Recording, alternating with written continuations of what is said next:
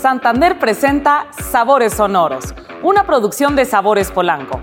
Bienvenidos al nuevo capítulo de hoy que es la comida francesa.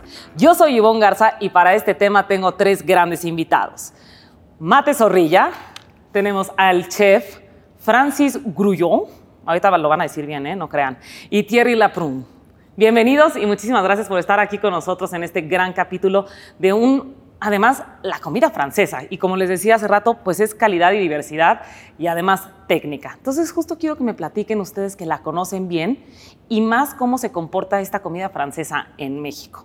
Pero antes de llegar a todo eso, vamos a conocer un poco más de su historia en voz de ellos mismos. A ver, Francis, platícame, cuéntame de, de tu trayectoria. Gracias, Ivonne. Este, mire, yo me llamo Francis Rougeau, este, tengo 44 años, nací en uh, Cré, Francia, en uh, la región de Dromardèche, que está cerca del Rodano, creo que así lo dicen ustedes.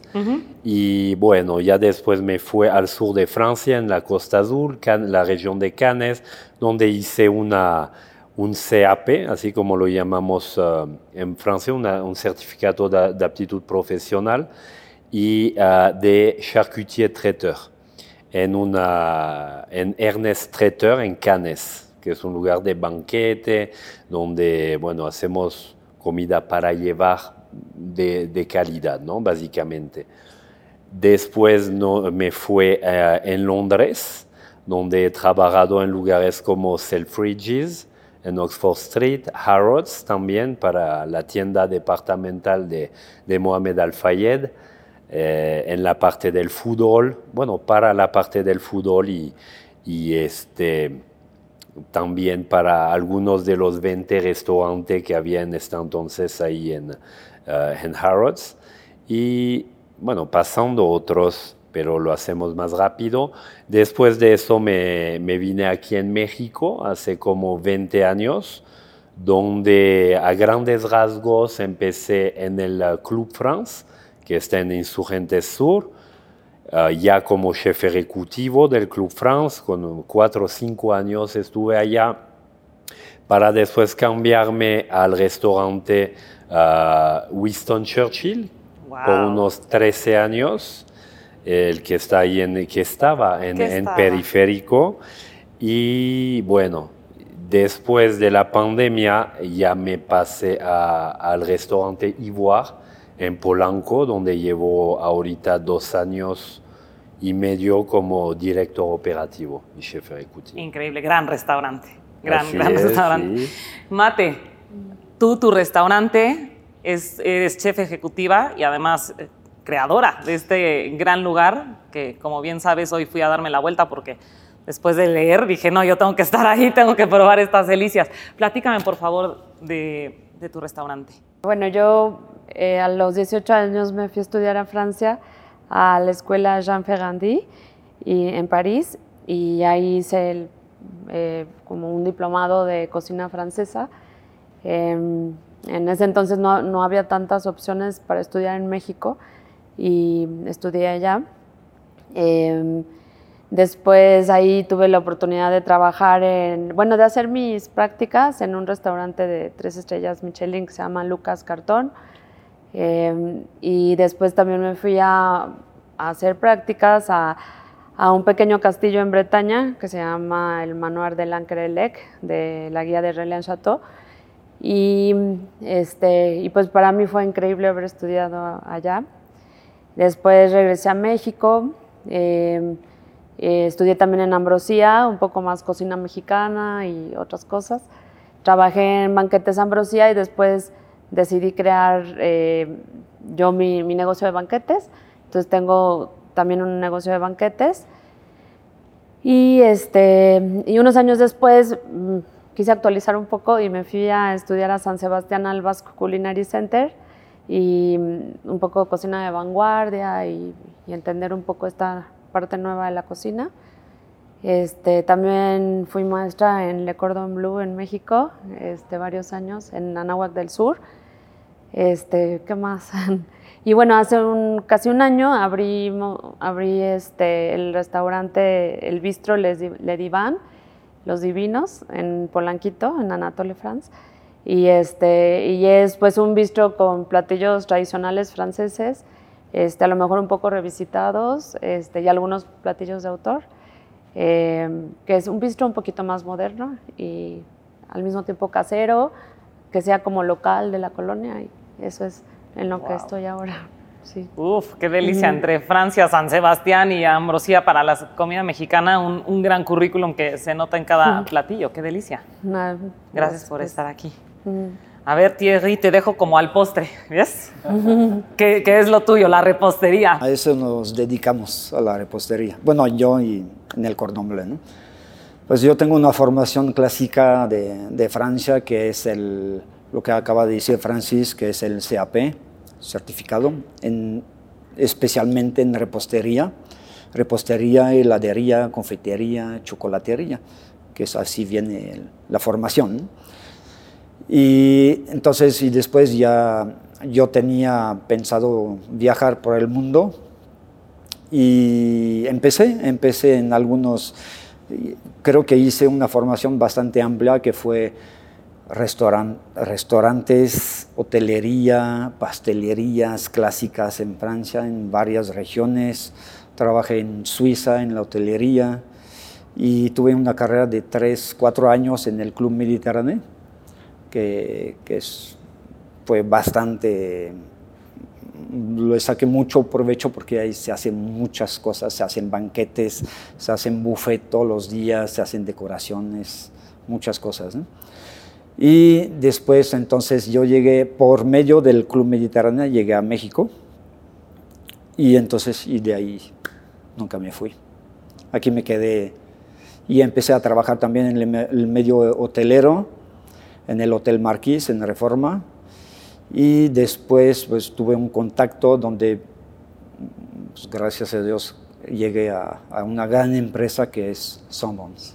Gran empresa. Y ahí estuve como aproximadamente 28 años en el área de, desarrollo, de desarrollos e investigación de nuevos productos para pastelería y panadería. Wow. Entonces fue una gran, una gran experiencia. Y para acabar, ya tengo aproximadamente un año en el Cordon Bleu. Y me, me recuerdo mucho porque yo me acuerdo mucho de mi primer maestro de repostería en mi aprendizaje. Y él era dueño de una pastelería y después entró a una escuela justamente donde hice mi, mi formación.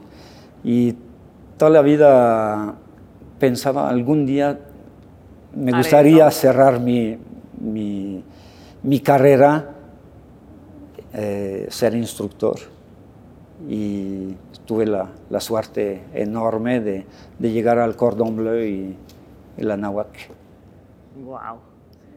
Y está increíble porque em, la base de todo, y como había dicho al principio, pues la comida francesa es de técnica. Y creo que el estudiarla es el inicio de poder llegar a una gran carrera, porque sin esta parte del know-how, de poder preparar a la gente, de que a ustedes ahora que tienen restaurantes te llegue gente formada y con la capacitación necesaria, ha de ser toda la diferencia para poder avanzar tu, sus, sus cocinas, ¿no? O sea, creo que es, es básica esta parte, pero antes de irnos para allá eh, y poder entrar en temas, Mate, tú que eres mexicana, te fuiste a estudiar a, Francia, ¿qué es para ti la comida francesa? ¿Por qué la importancia y el amor tuyo hacia la comida francesa? Pues mira, yo, yo creo que eh, a lo mejor porque con mi familia llegamos a ir a Francia algunas veces cuando yo era chica y, me acuerdo que, que, bueno, mi mamá cocinaba muy rico y entonces yo siempre me metía con ella a cocinar y, y, este, y a mi papá pues también le gustaba mucho comer rico, pero era desde ir al mercado de San Ángel por unas enchiladas o a la Jusco por unas quesadillas o a lo mejor ir a un viaje a París a un restaurante.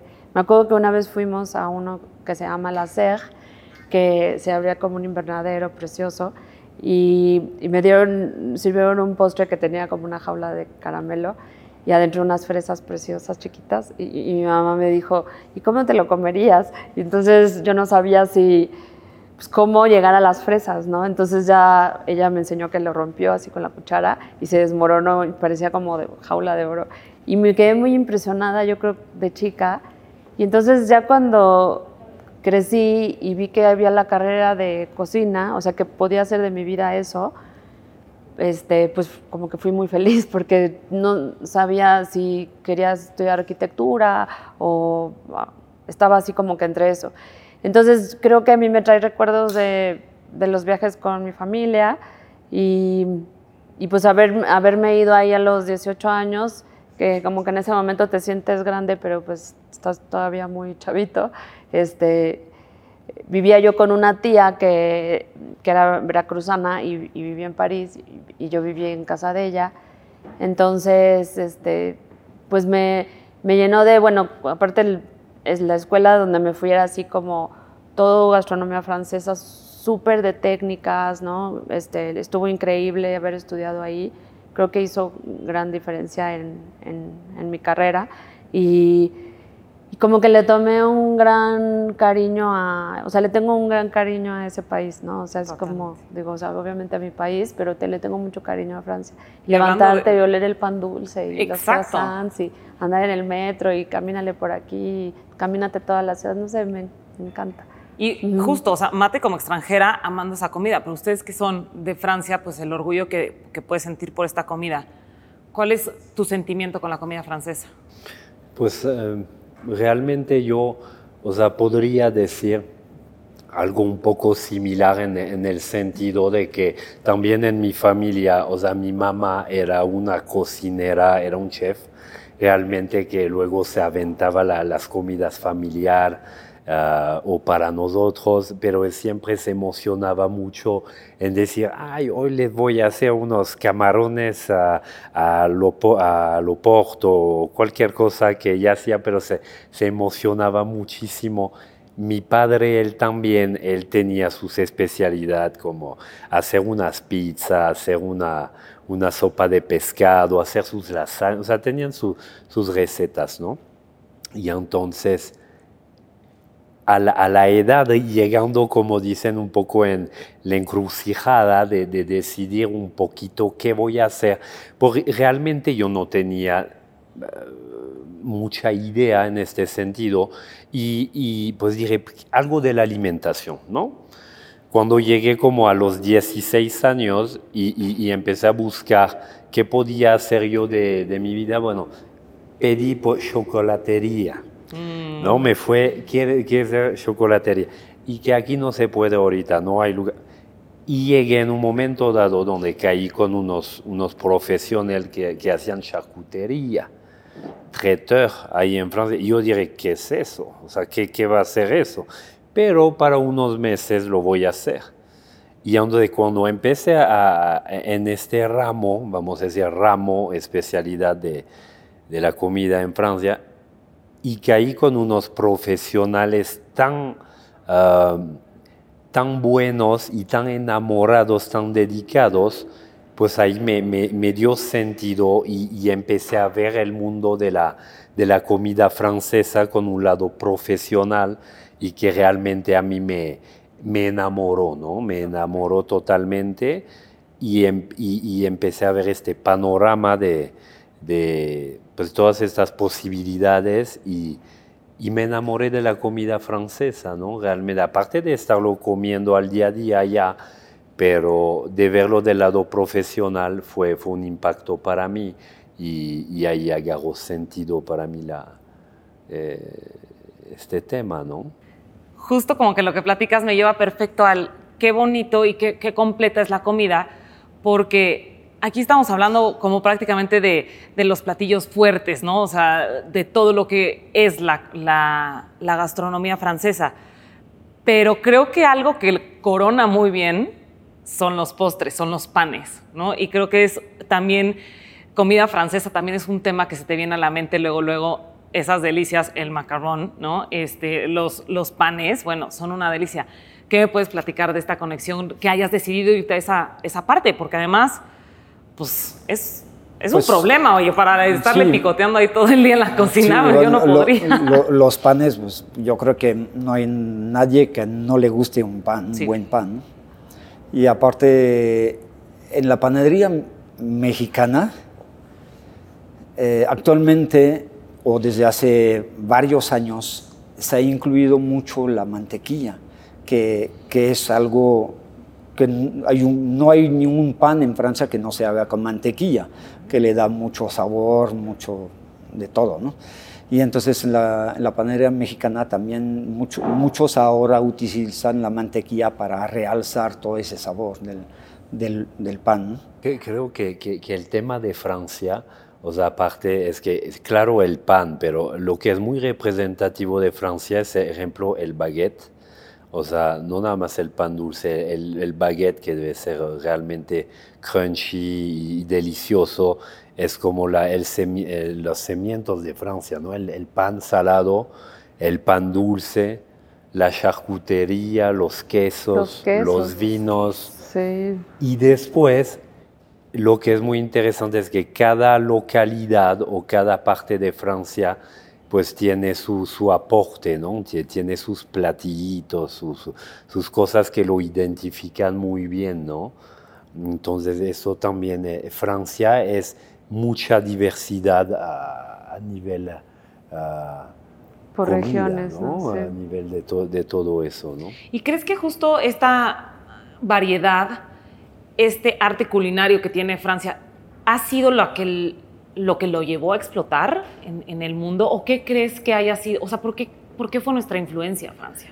Yo, yo- yo creo que si están de acuerdo con eso, creo que fue por la aportación quizás desde Auguste Escoffier, que es como el padre de, de la, de la cocina francesa, y creo que la aportación de, de- las técnicas, ¿no? donde él empezó a implementar técnicas, ah, limpieza, organización, o sea, a nivel ah, culinaria, ¿no? Y, y- y los franceses sí son conocidos por ser eh, muy organizados, muy rectos y con mucha técnica, ¿no? Creo que es escuela, eh, escuela, claro que en muchos países vamos a comer delicioso. Sí. O sea, yo creo que casi en todos, ¿no? Es que no he viajado lo suficiente, creo. Pero ah, en Francia aportan mucho de, esta escuela para, para el mundo, ¿no? Yo creo que eso es la... Tienen mucho que enseñar, ¿no? A nivel técnica de cocción, técnica de... No sé cómo hacer un hojaldre. Hay unos que pueden buscar una vida ahí perdiendo saber cómo se hace un croissant, ¿no? Este, yo que, por ejemplo, yo que no soy ah, ah, propiamente dicho, no, no he aprendido la viennoiserie y creo que en mi vida aprendí a hacer un croissant a, a- a a- esfuerzos, a años de, de- hace dos años. Wow, ok. No, no, no soy. eh, Pero no eres exacto, no- no es lo tuyo. Pero es de tratar de aprender de todo al final y al cabo. Sí. ¿no? ¿Tú Pero- qué crees, Mate, que lo hace, lo hace elegante y atractivo? Pues yo creo que es como, o sea, como que el país en sí, o sea, yo creo que estos grandes banquetes que se servían en los castillos, en los palacios, y, y como dice él, o sea, toda esa organización de atrás, que hacían brigadas de cocina, ¿no? Este, y, el, lo que le llaman el savoir-vivre, ¿no? O sea, de, de poner el arte de poner la mesa, la cristalería, los cubiertos perfectos, eh, la etiqueta y el protocolo. eh, o sea, como que creo que todo eso se empezó eh, a esparcir en el mundo pues, por medio de, de, no sé, o sea, como, como que, eh, o sea, como Era que todo una mise en scène, ¿no? Sí, todo un, o sea- un- un rollo, no es nada más comer, que voy a preparar algo bueno, pero ellos hacían toda la, la, la mise en scène, la preparación y toda la, como dices, la brigada, que es lo, lo La- importante. y las ¿no? preparaciones para grandes como banquetes que hacían, decoraciones, ¿no? Hacían cosas postres. espectaculares con la- un cuarto de lo que tenemos hoy, ¿no? Para, para, para preparar, para trabajar. Sí. Y siempre tener al- productos de al- alta calidad, ¿no? Al Claro. final, la gastronomía. Frescos. Te- de- técnicas y la calidad de los Sí, productos y claro. al final tenías una comida, una cena, un desayuno de alta exigencia, de muy fino, platillos muy finos. Entonces ahora entiendo por qué 40 instituciones de Le Cordon Bleu, porque pues todo va a, a que es más allá de probablemente de cómo cocinar o los platillos, sino que viene desde el cómo organizarte, cómo cocinar. O sea, ¿qué me puedes platicar tú que, que justo preparas a todos estos elementos, ¿no? Para que salgan al ruedo y hagan restaurantes de calidad, que puedan llevar una brigada, que, que sepan dirigir. Bueno, cuéntanos tú. Pues que, que- que sepan desde el inicio de los, eh, el- los productos que se, se van a utilizar, que tienen que ser de alta calidad, y, la, y todas las técnicas que les enseñamos, ¿no? para que lo lleven a su negocio o, o mismo simplemente a su casa, ¿no? para que sea cosas muy bien hechas. Entonces, estás mencionando que como uno de los puntos que crees más importantes para cocinar rico es productos de calidad. ¿Qué otros dos o tres puntos me dirías básicos para, pues, por lo menos, hacer un buen platillo? técnica y lo que acaba de comentar Mate, el savoir-faire, ¿no? Aunque el savoir-faire, que yo creo que ¿Qué, qué es eso? Perdón, para todos los que no el hablamos savoir-faire, el savoir-vivre es el saber hacer. Ah. El savoir-faire en la cocina, en la gastronomía, ¿no? en Ok. general. Entonces es, un, es algo muy importante y, te- y tener la pasión de, de cocinar como chef cocinero o de hacer repostería, en, en mi caso, ¿no? o los chefs reposteros, pasteleros. Además, tener la tienen- pasión, pero... Claro, y, y tienen chefs importantes, o sea, eh, Paul Bocuse, este, ¿cómo dices? Escoffier, es que no sé pronunciar y los escribo aquí, eh, Pierre, Robuchon, son, o sea, elementos que, que suenan internacionalmente. Tú trabajaste en un restaurante de tres estrellas Michelin, que son pocos en el mundo. Esa experiencia y ese conocimiento, o sea, Mate, pla- platícame, porque creo que, que es no sé, como que es la tirada, ¿no? O sea, si estás ahí, es lo que platicábamos a- ahorita, que todos ya quieren ser chefs para ya tener su estrella Michelin, ¿no? O eh, en muchos eh, capítulos mencionamos que suena atractivo tener un restaurante, ¿no? Es como glamour, es divertido, es relaciones públicas, pero al final es técnica, es conocimiento, es estudiar, ¿no? Entonces, platícame de... de- de- De, de ese momento, bueno, pues cuando me fui a hacer prácticas ahí, este, yo tenía como 19 años y, eh, y como que dependía de casi de qué escuela venías para ver cómo te trataban. Sí, Wow. este, eh, eh, te ponían básicamente a hacer la talacha pesada, pero había de talachas a talachas, ¿no? Entonces me acuerdo que... ¿Cuál es la peor talacha? O sea, pues picar cebolla, Ok, ajos, ok. ¿no? Este, pero me acuerdo que me ponían de repente así cajas y cajas para eh, pelar alcachofas, ¿no? Entonces se me ponían las manos negras y no se te quitaba por días. Y, y pues era como mucha competencia, ¿no? Este, era un nivel muy competitivo, o sea, donde era como muy estresante, o sea, no estaba así nada relajante. Mentalmente y físicamente. Sí, o sea, eran muchas horas y era una competencia muy pesada. A lo mejor un poco, este, no sé, por como que siempre que también siento que los Francia y México han tenido siempre una relación linda. Entonces va- vas a Francia y dices que eres mexicano y caes bien y viceversa, ¿no? O sea, como que, o sea, prefieren que les hables en español a que les Sí, hables en, en inglés, ¿no? Este, entonces ya les decía que era mexicana y también como que ya me, luego me hacían la plática y así. Y este, pero sí era, era muy exi- mucha exigencia y, y- casi no lograbas llegar a, pues, a las preparaciones finales, ¿no? O sea, como que no, no tocabas esa zona porque, o sea, me acuerdo que usábamos un gorrito como de, pues, como de taquero. Es- o sea, todavía no te dejaban usar el, el, el TOC, ¿no? El gorro alto, este, porque te decían, es que tú todavía no eres chef, o sea, estudiaste y todo, pero, o sea, todavía no eres chef.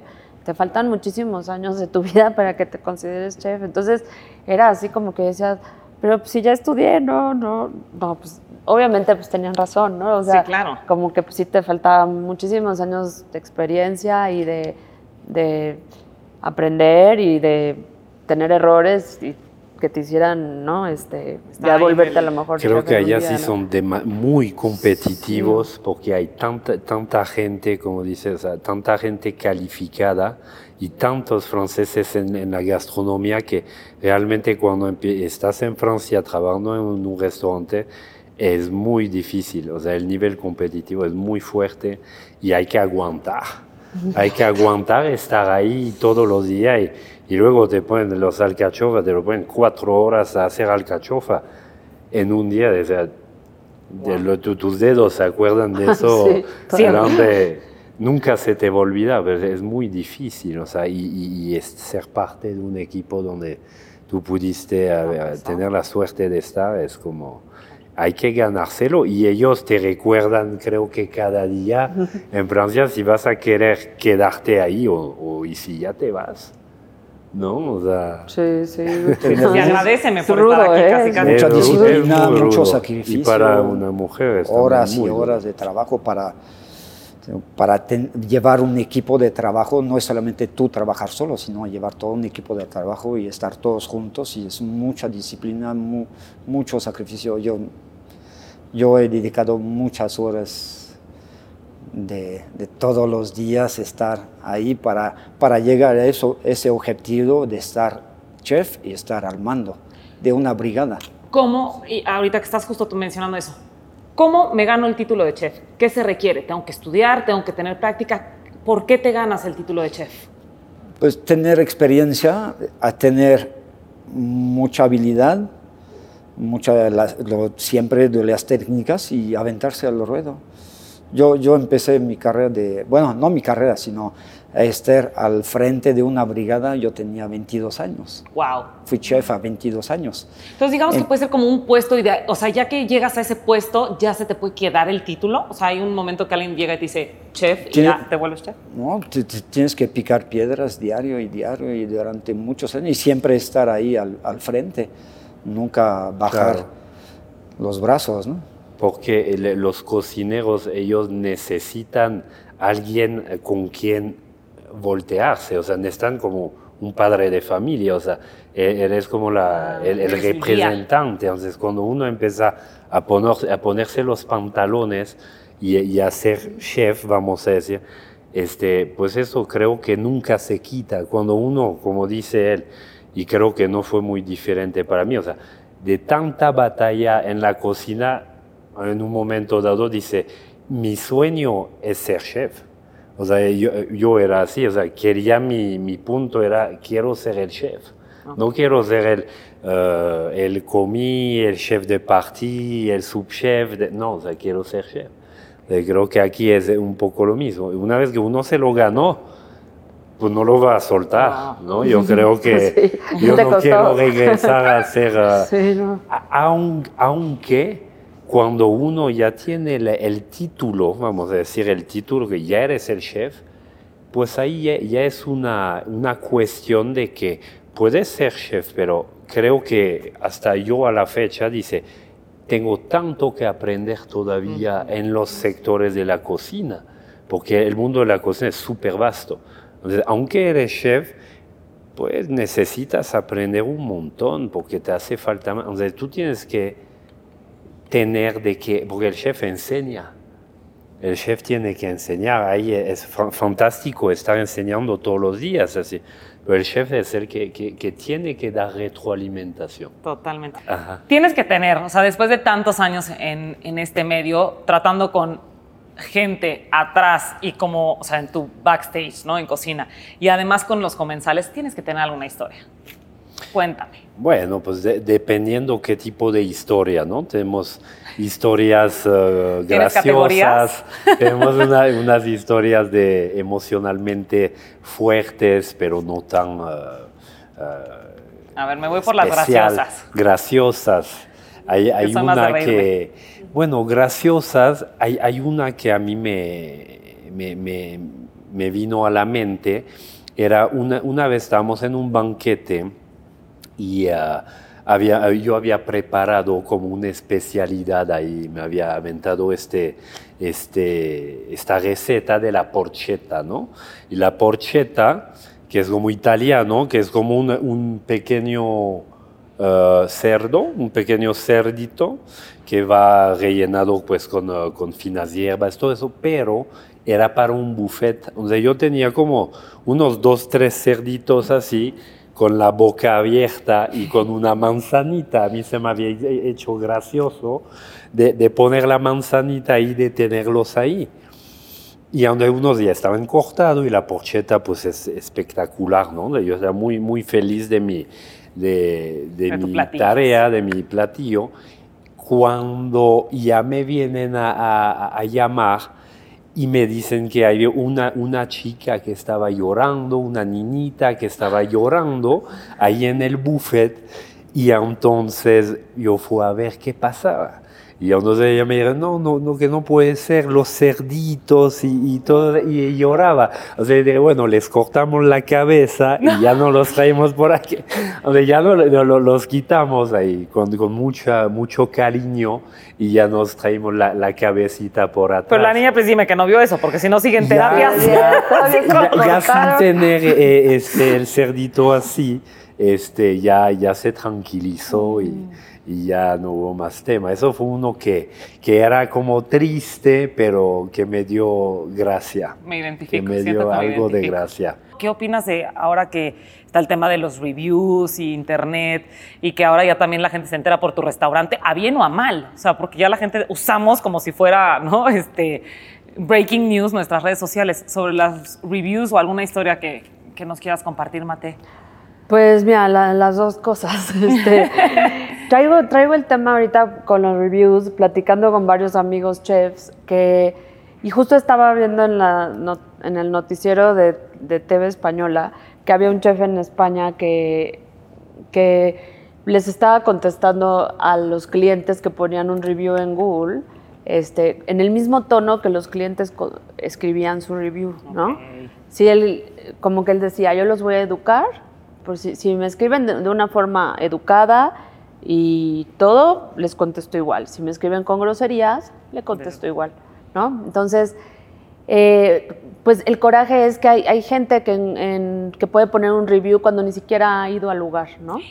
Claro. Entonces, eso es como un tema que dices, ¿cómo puede ser que la gente empiece a leer reviews y se base en alguien que ni siquiera ha ido y que puede ser que solo escribió por molestar, Sí, ¿no? un. Como un hater, ¿no? Ajá. Entonces, este, pues, pues ese es el tema, ¿no? Que si, te, que si llegan y, y, es- y piden un plato para compartir, por decirte, para seis, y luego quieren que les estés mande y mande pan y que no se los cobres, por decirte algo, ¿no? Claro. Y entonces luego ponen un mal review porque, oye, me cobraron el pan. Y que dices, bueno, pues si compartiste un plato para seis y luego estuviste pidiendo Claro. pan toda la tarde, no sé. Es Sí, un ya me ejemplo tocaba cobrártelo. que, o sea, a lo mejor no me ha pasado a mí, pero lo veía yo aquí, ¿no? Y, y de repente, pues sí, te toca ver reviews, ya sea en Google o de repente en plataformas, y que dices, oye, también como chef y como restaurantero, debería de hacer como tipo en Uber. El, tú calificas al chofer y el chofer te califica a ti también como cliente.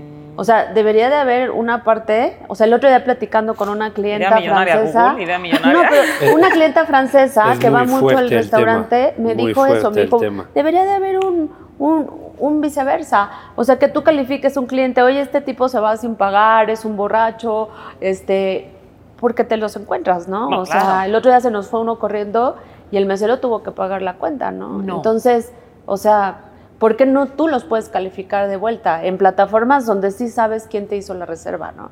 Entonces digo, eso es un tema que, que traigo como muy así. digo, Pueden hacer muchísimo daño y, y te- y pueden hacer mucho bien, pero a nosotros, y bueno, tú que tienes tu restaurante, pues sí te va a afectar mucho eso.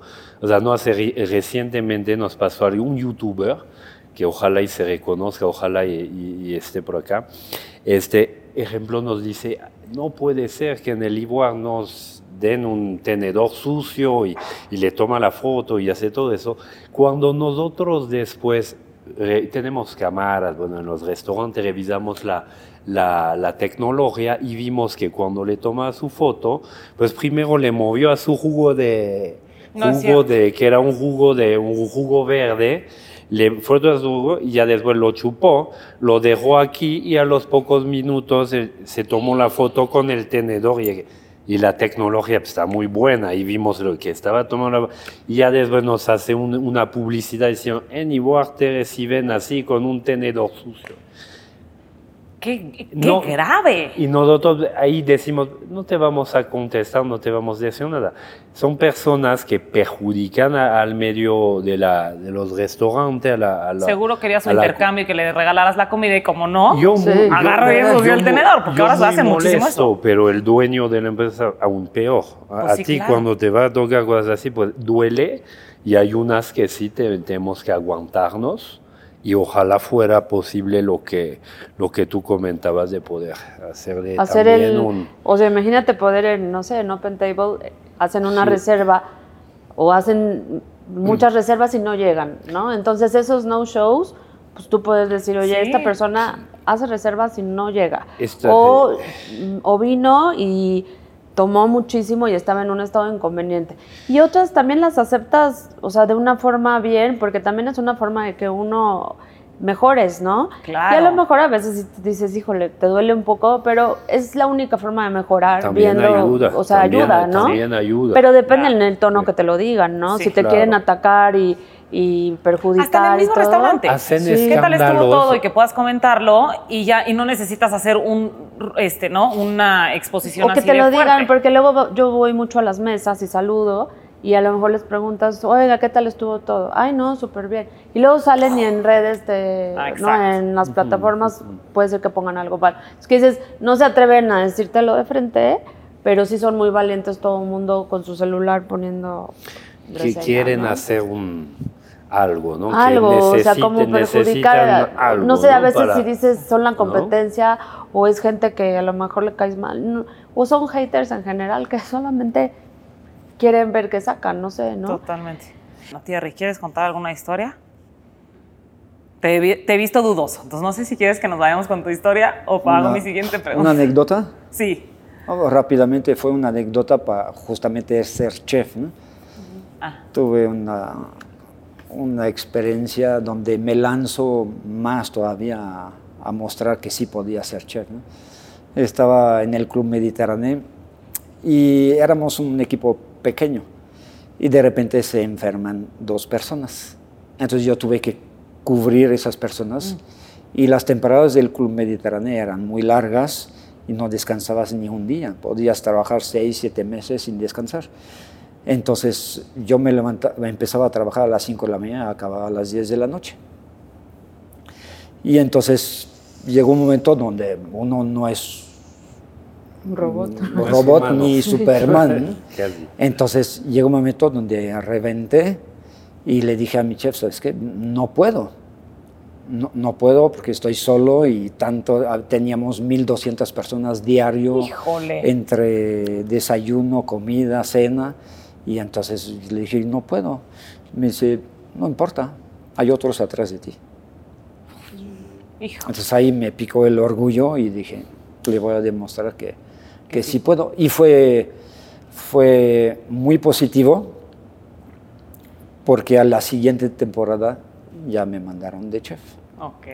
Porque les demostré que sí podía. Le invertiste y, Sí, y sí, sí, dio fue- frutos.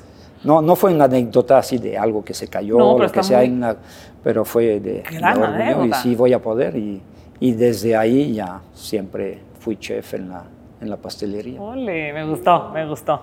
A ver, yo necesito que me platiquen cuáles son los platillos clásicos que podrían tener que estar en un menú para hacer restaurante francés. Platillos clásicos, pues ahí lo- los emblemáticos, de hecho es, es lo que a menudo nos también ah, llaman el interés de, de- de- de la gente, ¿no? O sea, ¿a dónde vas a ir a comer eh, los caracoles de Borgoña? ¿A dónde vas a ir a comer una sopa de cebolla? Un bœuf en croûte, un, eh, un lengua d'aumônière, un, eh, un camembert, ¿no? Un Ok. camembert al horno. O, o qué más, qué más hay francés. qué- qué ahí? crees que Este, sí? O pues sea, como el muchos. filete a la pimienta, o sea, el- Ajá, la- o un entrecot, ¿no? eh, los escargots, a lo mejor los mejillones, Coco al, al vino blanco, ¿no? Con papas a la francesa. Claro. En, Eh, en el cordón, ¿qué enseñan así como dos, tres To- postres? to- todo, bueno, en cocina todos los clásicos de la cocina francesa. En cocina y en pastelería también. ¿Cuáles son los tres clásicos? O, o los tres como las banderas fuertes de, en cuanto a repostería. Por ejemplo, algo básico donde empiezas a seguir todos los pasos de la pastelería. En básico tenemos el Paris-Brest, tenemos la Brioche Vendéenne. Descríbemelos, descríbemelos. El Paris-Brest es, una, es un postre clásico que hay en todas las pastelerías, que es una pata choux, se llama, Ok. y va relleno de una crema mousseline de praline. Como los profiteroles. Fue hecho Ok. para el Tour de France. Cuando hicieron la, la- la- la- la- el Tour de France, la carrera de bicicleta, le preguntaron a un pastelero qué podía hacer como un pastel representativo del Tour. Hizo una rueda, hizo el Paris-Brest. Ah, y, la sí, cor- ah. y la cortó a la mitad, que es una pata choux, la cortó a la mitad y la rellenó de... Y ya con, con Qué eso. rico. Ah, ok, qué ok. ¿Y qué otros dos, perdón? En básico, no, dije brioche vendéenne, no, está una que se llama mm, tropezien, que es una, que es una brioche también que es plana y va relleno de, de una crema diplomat o una crema mousseline de vainilla. Ok. Y estos son los tres, ya dijiste los tres. Otro, Y uno bueno, ese es- opera. eso es en básico, ¿eh? cuando opera. ya vamos avanzando ya hacemos cosas todavía Sí, más, mucho más. Más elaboradas. Dime cuál es el problema de que a nadie le salen los macarons. ¿Qué pasa con eso? ¿Por qué, por qué son tan complicados? ¿Qué es? es- ¿Qué? E- Es Ese también es algo que se necesita mucha técnica y aparte, ¿quieres saber? Sí. Ven al cordon bleu, te enseñaremos, a, te enseñaremos a no fallar ningún macarrón. Ándale. Ándale. O sea, no solo como universitario puedo ir, sino que hay otros diplomados. Sí, toda la gente puede tomar un diplomado. Eh, bueno, en pastelería hay tres diplomados, es básico, intermedio y superior. Para cu- cualquier persona que, que quiera. Aparte, bueno, está en la licenciatura de los chicos de la, de la NAWAC, pero cualquier persona puede tomar clases en el, en el Bleu. Y es diplomado. repostería y es, es- Repostería, que son tres, tres niveles, y cocina, que son tres niveles también. No, pues ahora voy a tener que ir al cordón bleu porque ya no voy a saber cómo, cuál es el problema de los macarons. Y, ahí saca- lo Ahí nos sacamos de vemos, todas las dudas que Y ahí como, co- como amigos hacen descuentos. Exacto. Buena pregunta. Gracias. No lo quería preguntar. Así en para, así Eso como lo- para redondear. Lo investigamos. Sí. ¿Te metes conmigo? Vamos a, a conocer los secretos de, del chef. A ver, quiero saber si voy al Iguá Polanco, ¿qué tengo que pedir? Ah, pues yo, yo, yo si vienes a Libois, este, de pedir el lenguado meunier, a mí me encantaría que lo, que lo pruebes. Porque Platícame de ese platillo. el, el platillo, o sea, el lenguado, eh, la sol, o sea, que es un pescado plano, Ok. un- de fondo arenoso. En este caso es un, es un pescado importado de, de Holanda, ¿no? Entonces, ¿Por qué? Porque el lenguado tenemos aquí en, en- en México, tenemos en, en otros lados, pero no tiene la fineza y el sabor como el holandés. ¿no? Productos de calidad. O como el de Ah, sí. Mediterráneo, también en el sur de Francia está muy bueno. Yo de chico ahí lo pescaba ahí en, en la playa y con el arpón, ¿no? Pero está, está muy bueno y, y es holandés y creo que casi nadie lo tiene aquí en Polanco Ok. o, o- en México. Pocos van a tener el lenguado. Ok. Eh, Es un pez que realmente tiene una textura y un sabor que, que se diferencia de los demás, que es mucho, muy fino. Y entonces nosotros lo preparamos meunier. Meunier que es con un poco de harina, sal, pimienta cocido en mantequilla de los dos lados. Lo fileteamos en la mesa, lo que a la gente le gusta el Sí. show. ¿No? Hoy en día, entonces, ahí hay una parte de show de filetearlo en la mesa y lo servimos con, con este con una brunoise de verdura, espárragos, unos corazón de habas pochados, este, y el meunier, pues que es, es mantequilla, con un poco de harina de cocción del pez, perejil y un, toque de limón eureka, ¿no? El limón europeo, que casi no se Fantástico platillo. Se lo- realmente se lo, se lo recomiendo. Se los recomiendo. Ok, ese es, ese es tu. El lenguado meunier representativo de Lisboa recientemente creo que es. Tu platillo en Lady Bang. Mm, bueno, pues yo creo que, o sea, solo uno. O, Puedes decir más. Yo creo que lo- los escargots, eh, A favor. El tartar de res, puede, puede ser otro, algo rico cuando te gusta la carne cruda. Y, y tenemos un pato muy rico con oporto y higos, que es- está muy rico. Y ya de postre, eh, bueno, mi favorito es el- la tarta citrón, que es de limón, de limón amarillo. Y es una tarta que no es tan dulce y no- a mí no me gustan los postres tan empalagosos, entonces por eso yo creo que me gusta tanto y tiene merengue. Entonces esa es de mis consentidas. Yo creo lo que recomendaría. Y como postres, ¿qué, qué es el que tendría que, que comer? Si voy a un restaurante y veo qué postre, debería de pedirlo. El fondant de chocolate. Ah, sí. ¿El fondant es, es El francés? Sí. chocolate, la creo que a todos la gusta. brûlée, La la, clásica brûlée. crème brûlée. Los preguntar. El crème profiteroles. brûlée, El qué brûlée. Los bárbaro. profiteroles, ¿no? Tenemos Oh. un crème Profiterol. brûlée al cognac, delicioso. Cuando quieran. Si les gusta el cognac, ahí. Ese coñal va a ser que más que el postre. Más coñac que, que pastel, bueno. ¿no? A- a- hace poco me dijo un cliente, no tiene suficiente coñac. Y yo le dije, ¿qué? No puede ser. Y yo, no puede ser. A ver, en cosa. Y dije, no, este señor está borracho. Ajá. No quería Sí. más. Estaba, ya no le metes más, porque ya. Oye, Pero además bueno. ahorita que dijiste camembert, ¿tú me podrías decir qué quesos son los, los clásicos de, de Francia? Porque también Bueno. los quesos son espectaculares. Es que ¿Eso so- qué son más de 400 variedades. de- Exacto. de 400 queso. variedades. Entonces, yo podría dar los de mi estado de A Normandía, ver, ¿no? Para ¿cuáles que- son? ¿Son fuertes o son...? Son de pasta suave, de, son suaves. Uy, lo que es el camembert. Uf, ¿Es de tu tierra? El, el- sí, es de mi tierra. Y cerca de donde soy originario. El brie, el picodon, Está el, el el, que es un tipo de camembert, pero todavía con un sabor más, más, mucho más fuerte. Ok. Son de esos quesos que cuando los cortas y aparte se tiene que salir, ¿no? Todo la, lo- la cremosidad, ¿no? Qué- Uy, qué rico. ¿Y esos los encuentras aquí en México, el, el segundo que dijiste? El Livarot, no. No. No, ese no, nunca El morbier. Pero es que aparte los franceses, o sea, bueno, a mí me, tengo amigos franceses o cuando estudié allá, o sea, me encanta ver cómo disfrutan la comida, ¿no? O sea, ve- platican y, y platican, ¿qué comiste ayer? Este, O sea, y es parte de su O sea, conversación. es parte de su conversación, o sea, el disfrutar, como él platica ese queso que se irrita por dentro, o sea, disfrutan tanto el buen comer, el buen producto, que pues yo creo que por eso se come tan rico allá, ¿no? Ocho O sea, horas en la mesa. Sí. Ahí en familia, ocho horas en la mesa. ¿Sabes qué otra cosa? Dos gloriosas que creo que no hemos mencionado. La mostaza y el vino. Ay, ¿Quién sí. quiere hablar de la mostaza y quién quiere hablar del vino? Porque los dos son Sí, muy importantes. Y las papas. las papas. Las a ver, eso de las papas Sí, de la francesa, ¿qué onda? ¿Sí es un invento americano? No, Pues dicen que es de los belga. belgas. Ajá. Y los vinos, pues ya sabemos que en todas las, eh, en todas las regiones de Francia más o menos pues, ya tenemos nuestros vinos. ¿no? El Côte du Rhône, eh, y en mi región el Châteauneuf du Pape, ¿no? que es de, de, de la Drôme. Después, pues en todas la- las regiones tienen su, su- sus Pinot Noir, su en Bordeaux, ahí tienen de todo.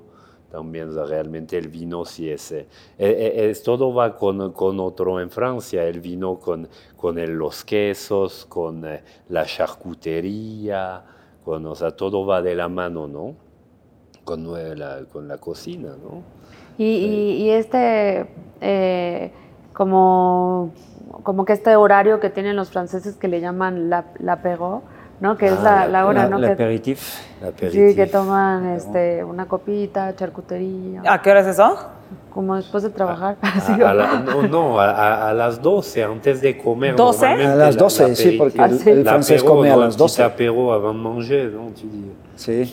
O después, de, echa- se o después de trabajar también puede ser, como Ah, tomarte bueno. una cervecita, Luego una copa de también, vino. sí, ¿sí? Luego también, sí. Ah, Creo que es algo que la- podría la empezar peor. a implementar felizmente. ¿eh? O sea, un vinito sí. y unos quesos con un Pues- pan pues y una México- mostaza. Híjole, qué.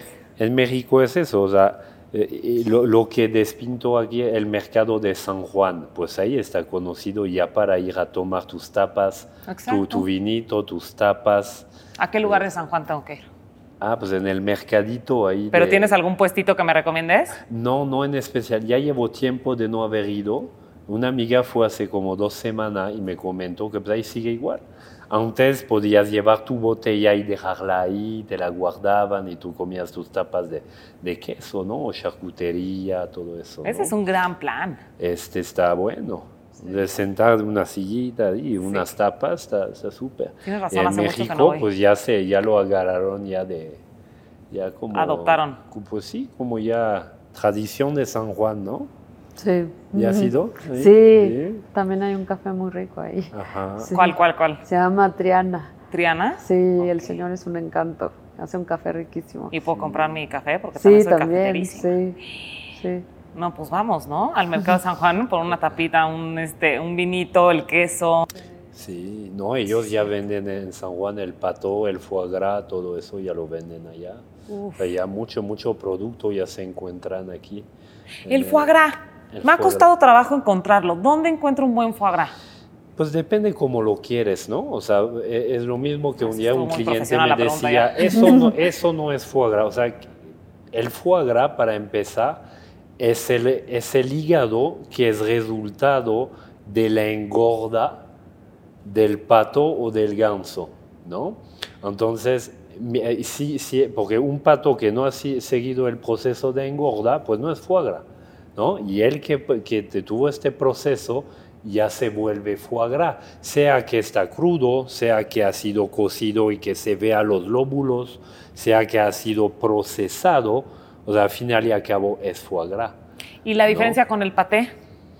Pues el paté... Es otro proceso. Bu- Bueno, eh, los patés como un paté de campaña o algo que es de, de la charcutería, pues ahí es carne molida, es carne de ejemplo de cerdo, varias partes del cerdo que, que se, que se muelen y que se, se- se les da una cocción con hígado, con huevo, Ah, con y, y muchos trucos y se hace una, una- un paté de, de otro animal, puede ser de, de- de conejo, puede ser de... Pero en el caso del foie gras, pues la base es el hígado que ha tenido este proceso de engorda. ¿El Bueno. paté es algo que se podría hacer en casa? O sea, ¿es, un- es una receta fácil a seguir? Claro. Todo eso lo enseñamos. en Todo vayan al ya, chef, sáqueme una receta en buena onda.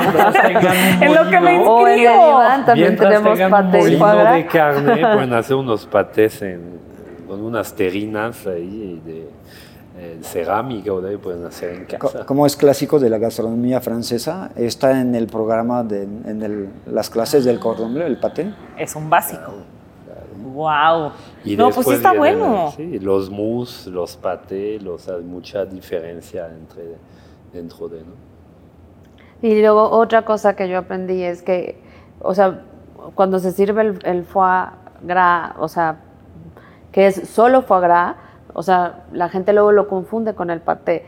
Entonces, eh, o sea, el foie gras es un producto de alta calidad que se debe de tratar con más cuidado. Y entonces, cuando te lo comes con un pan, no se debe de untar. O sea, el paté sí lo puedes untar así, ¿no? Pero el foie gras es como co- tocas un cachito y solo lo pones encima y lo muerdes. Porque como que lo destruyes. Es un producto muy de muy alta calidad como para que lo termines ajá, destrozando ahí en el pan, ¿no? Entonces eso es algo que yo aprendí en Francia y que dices, ah, ok, o sea, Eh, Tú no fuiste voy a... en tres estrellas Michelin. Ajá, sí. Exacto. No, pero sí, por eso le no voy a la y voy a estar ahí un foie y, y no se juntan. ¿no? Ese es un gran tip y una gran explicación porque estoy, creo que yo al principio justo me, me confundía mucho y no, exacto, son totalmente cosas diferentes. Sí, Ese tip está ganador. ese está bueno. Por favor, es como cortarle la pasta al italiano, ¿no? Por, por favor, no. A ver, me queda claro que la comida francesa es eh, elegante, es especial, es única, es querida en México. Y por eso creo que es muy exitoso tener una escuela y unos restaurantes, además en el mero meollo de, la ciudad y por todos lados, ¿no? Porque creo que el, el restaurante francés es de los pues, más concurridos. Me gustaría saber cómo es como francés traer esta comida al mexicano y cómo la recibe. Pues realmente, pues, ¿cómo la recibe? Yo creo que la, recibe con mucho gusto, porque el, me- el mexicano, los mexicanos a mí los amo y creo que ellos son, o sea, le- les encanta lo que viene del extranjero, les encanta Francia. O sea, creo que todos los mexicanos que oigo hablar de que fue a París, que están enamorados con el país, este, eh, y, les encanta la, eh, eh, la gastronomía, ¿no? Entonces, como ellos yo creo que lo perciben muy bien, este, conocen muy bien ah, la, gastronomía francesa. No es raro un mexicano que dice, claro, ya comí caracol, ya comí, de, te hablan de mucha, mucha variedad de platillos, son muy conocedores. eh, y entonces creo que pues, sí, está muy bien recibido aquí en México la, eh, todavía porque hoy en día hay tantas tendencias, tan, tanta novedad y la gente siempre quiere ir a ver lo nuevo. Sin embargo, nosotros pues este, quedamos dentro de los, de los preferidos, ¿no? O sea, de los eh, queridos. ¿no? ¿Significa De- algo Ivoire? ¿Y está bien pronunciado? Ivoire Marfil. ¿Dónde está tu, tu- En eh, Emilio Castelar 95, Ok. ahí en Polanquito, frente al parque, a- al Lin- parque Polanco, parque Lincoln. Lincoln, Lincoln. parque Lincoln. Y pues ahí estamos, fácil- muy fácil de encontrar. Me encanta, buenísimo. Gran, gran lugar, gran restaurante. Sin duda tienen que ir y ya saben qué pedir además. Y de, de Lady Vines. De, Lady Vance, pues me he encontrado justo como dice Francis, a, a mucha gente que, que ha viajado a Francia y que llegan ya por buscando platos en específico, ¿no? O sea, que te dicen yo quiero escargots, eh, yo quiero mejillones, quiero foie gras, o sea, ya llegan como Decididos. con un conocimiento. Y los que no, nosotros tratamos como de explicarles y decirles, miren, no les dé miedo probar porque les vamos a dar cosas ricas. Si en la primera visita no quieren probar caracoles, pero los mexicanos comemos de todo, entonces tampoco somos miedosos, o sea, porque estamos acostumbrados a comer vísceras, ciertas cosas que, ¿no? Entonces, eh, a lo mejor el primer acercamiento es decirle, mira, prueba un paté, eh, prueba un, queso camembert al horno con una confitura que hacemos, o, prueba el filete a la pimienta con papas a la francesa, que es como muy eh, como amigable, ¿no? Y, la creme brûlée, pues también es como algo un poco conocido porque se parece un poco al flan, ¿no? Nada más que con el azuquitar quemada. Entonces siento que cuando ya se animan a conocer y se les quita un poco también ese tabú de que es muy elegante, se dan cuenta que también puede ser una comida bastante amigable y nosotros, por ejemplo, que también tenemos brunch, pues te puedes comer una baguette rellena de pato, de confit de pato o, o este, o un croque madame, ¿no? Y- cuando lo delicia. conocen y dicen, qué rico, pues es un sándwich gratinado, al fin y al cabo, ¿no? Entonces se les empieza a perder ese miedo a los que no, que a lo mejor no han ido a Francia y empiezan a, a conocer pues estos platos que son más amigables y que siento que, que hay que, que- que seguir con la cocina francesa porque hubo un tiempo que había muchos restaurantes franceses y que de repente se extinguieron y que ahorita hay que, hay que recuperarlo, ¿no? Porque, porque, porque no puede ser. Pues no puede ser. no puede ser. Se come rico. Sí, se come muy rico. Claro, y a ver, Thierry, ¿tú qué, preparas a los alumnos, a los que tenemos inquietud por recetas y conocer la cocina? Invítanos, platícanos qué es el, aprender bien, el cocinar, qué podemos encontrar en, el cordón blue. En el cordon bleu vamos a, siempre a lo mismo, ¿no? Aprender todas las técnicas. De hecho, todas las técnicas básicas, hasta de básico hasta superior, eh, no solamente es en la, pa- en la pastelería o en la cocina francesa. Todo la base es la las técnicas, ¿no? Pero tú le puedes llevar con productos de México, con alimentos de México, todo- hacer una mezcla. De hacer una fusión. pasa. Sí, sí, exactamente. Ajá, esa, una- esa palabra, la, la fusión, ¿no? de, de todas las técnicas francesas llevado con los, la- los alimentos de, de México. ¿no? Y aparte el, el mexicano es muy abierto a todo y, y tiene un, un paladar muy fino también, porque su gastronomía es muy, muy grande. O sea, que fusionan, fusionan también en, en parte de, lo- de sus cursos, van fusionando ahí con cosas que no son únicamente francesas. Y el reto que habrá sido para, para ti el justo eh, llevar mm, más de 28 años o 28 años, pues un restaurante mexicano que además es casi como orgullo y quién no conoce Sammons y quién no ha ido a Sammons para cualquier evento, situación, platillo, comida, postre, café o lo que sea. E- Eso es... Al principio fue difícil porque yo, yo llevé pastelería francesa originaria de Francia y como que no pegó tan rápido. Entonces ahí tuve que hacer una fusión. Un Fui, fui, a, fui a ver en, en pastelerías mexicanas y empecé a hacer mezclas entre productos de aquí de México y, y- y cosas básicas de Francia. Por ejemplo, hacer simplemente un, un, un moca, ¿no? un pastel de moca. No, no lo podía hacer con crema mantequilla porque no les gustaba hace 25 años comer un pastel de pura crema mantequilla.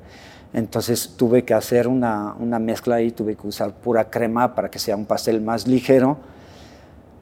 Y entonces eh, es, es lo bonito de, de- lo, de México, de los mexicanos que les gusta esa, esa fusión de, productos de otro país y también de, sus, de una, una receta original, pero con productos originarios de México. Y a ver, y ya nada más para despedir, es que no quiero que termine el capítulo porque hay muchas cosas que me gustaría platicar, pero eh, dime uno, dos, máximo tres. Si voy a pedir un champán o un vino, ¿qué tengo que pedir? Los clásicos. O sea, yo te diría, ¿no? Aquí en México un Casamadero, ¿no? Es el, es el clásico. De Francia, ¿qué pido? Este, yo de Francia diría un Châteauneuf du Pape, de Côte d'Iron. ¿Y champán? Champagne, este, pues podría ser una, una que sería un Chandon. El- un buen clásico, Moet. ¿Tú? Mate, ¿qué, Em, ¿qué me pues sugerirías? yo, ¿O cuál oh, pides? Yo justo fu- fui a Francia hace unos meses y estuvimos en Bordeaux. Entonces quedé así enamorada de los vinos de Bordeaux. Bueno, también me gustan mucho el, el vino rosado del Loire. Ok. Eh, este, y, y pues a lo mejor, pues puede ser, sí, o sea, algún vino de Bordeaux y tinto.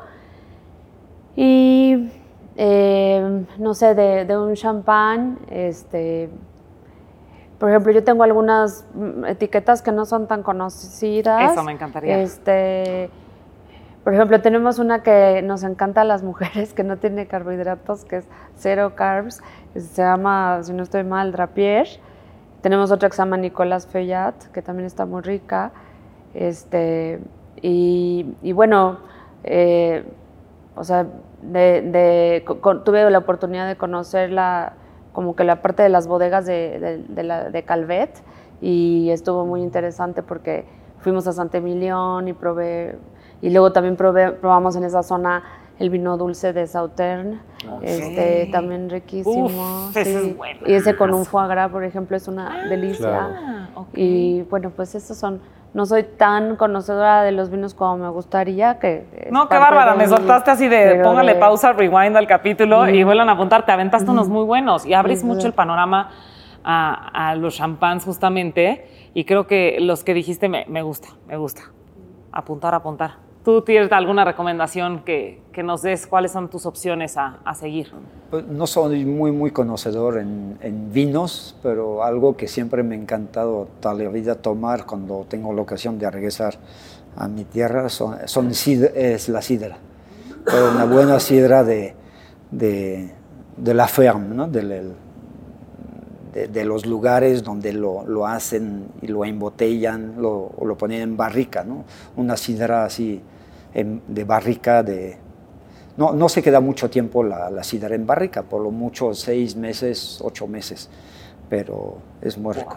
¡Wow! ¡Qué buen cierre de capítulo! Champán, vino y la sidra que no se me hubiera ocurrido, claro. Grandes, gran, gran consejos. Oigan, pues muchísimas gracias, qué padre tenerlos aquí. Gracias por formar parte de, la familia de Sabores Polanco. Eh, 100% invito a la gente a que vaya a estos restaurantes, a que investiguen del Le Cordon Bleu. Ya vieron que muchas soluciones y muchas respuestas las van a encontrar ahí. Y insisto, no tienes que ser universitario y empezar una carrera, sino que si tienen curiosidad, pueden aprender mucho. O sea, es de que a investigarle y pues otra vez. Gracias, bienvenidos. Yo soy Ivonne Garza y esto fue Sabores Sonoros, presentado por Santander y una producción de Sabores Polanco. Gracias.